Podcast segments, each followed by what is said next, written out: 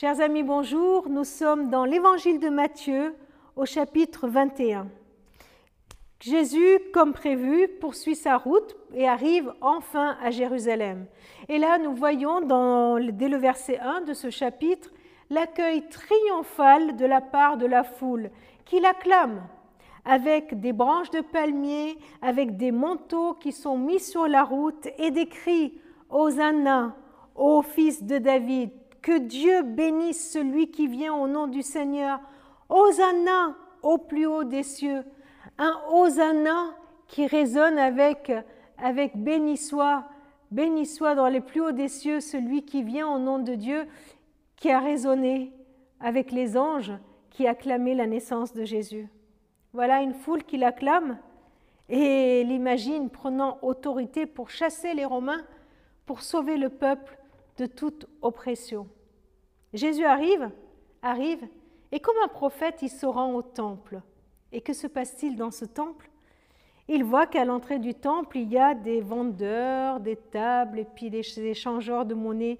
C'est tout ce commerce dont le temple avait besoin. On changeait la monnaie pour prendre la monnaie du temple, et puis on achetait les, les, euh, les oiseaux, les, les bétails qu'il fallait pour faire les sacrifices.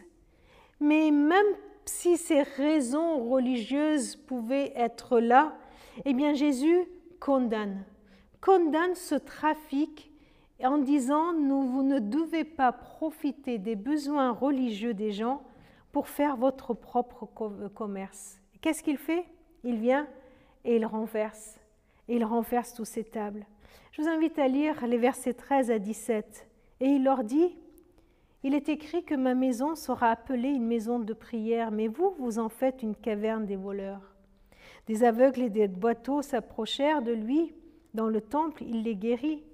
Mais les principaux sacrificateurs, les scribes, furent indignés à la vue des choses merveilleuses qu'il avait faites, et des enfants criaient dans le temple Hosanna au fils de David. Ils lui dirent Entends-tu ce qu'ils disent? Oui, leur répondit Jésus. N'avez-vous jamais lu ces paroles? Tu as tiré les louanges de la bouche des enfants et ceux qui sont à la mamelle Et les ayant laissés, il sortit de là pour aller à Béthanie, où il passa la nuit. Jésus renverse les tables et juste après, les boiteux s'approchent, les aveugles s'approchent. Jésus voit leurs besoins, ils sont guéris. Et voilà que de l'autre côté, ces personnes qui qui profitent, qui profitent de, qui ont mis tout un commerce, qui profitent des gens hein, pour les rites religieux, qui reconnaissent que Jésus fait des choses extraordinaires, les merveilles, qui voient Jésus et qui sont indignés. Indignés. Jésus leur rappelle que les enfants sont là pour le louer, qu'on entendra les louanges même des personnes dont on ne s'y attend pas. Et cette conclusion de tout ce, de toute cette péricope se trouve dans les paroles de Jésus Ma maison sera appelée une maison de prière. Voilà l'invitation qui nous est faite.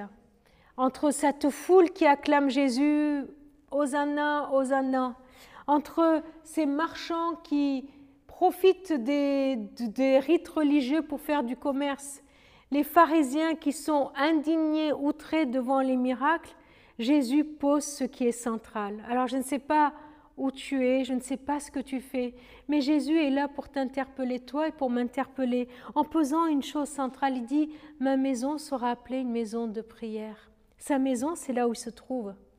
Ce temple qu'il est, ce temple que nous sommes, parce qu'il vient nous habiter par son esprit. Et il nous invite il nous invite à un temps de prière, il nous invite à un temps de communion. Il nous dit que la relation avec lui se passe là, non pas dans la foule, non pas dans des acclamations, non pas dans des rites, mais dans le cœur à cœur avec lui. Seigneur, je veux ce cœur à cœur avec toi.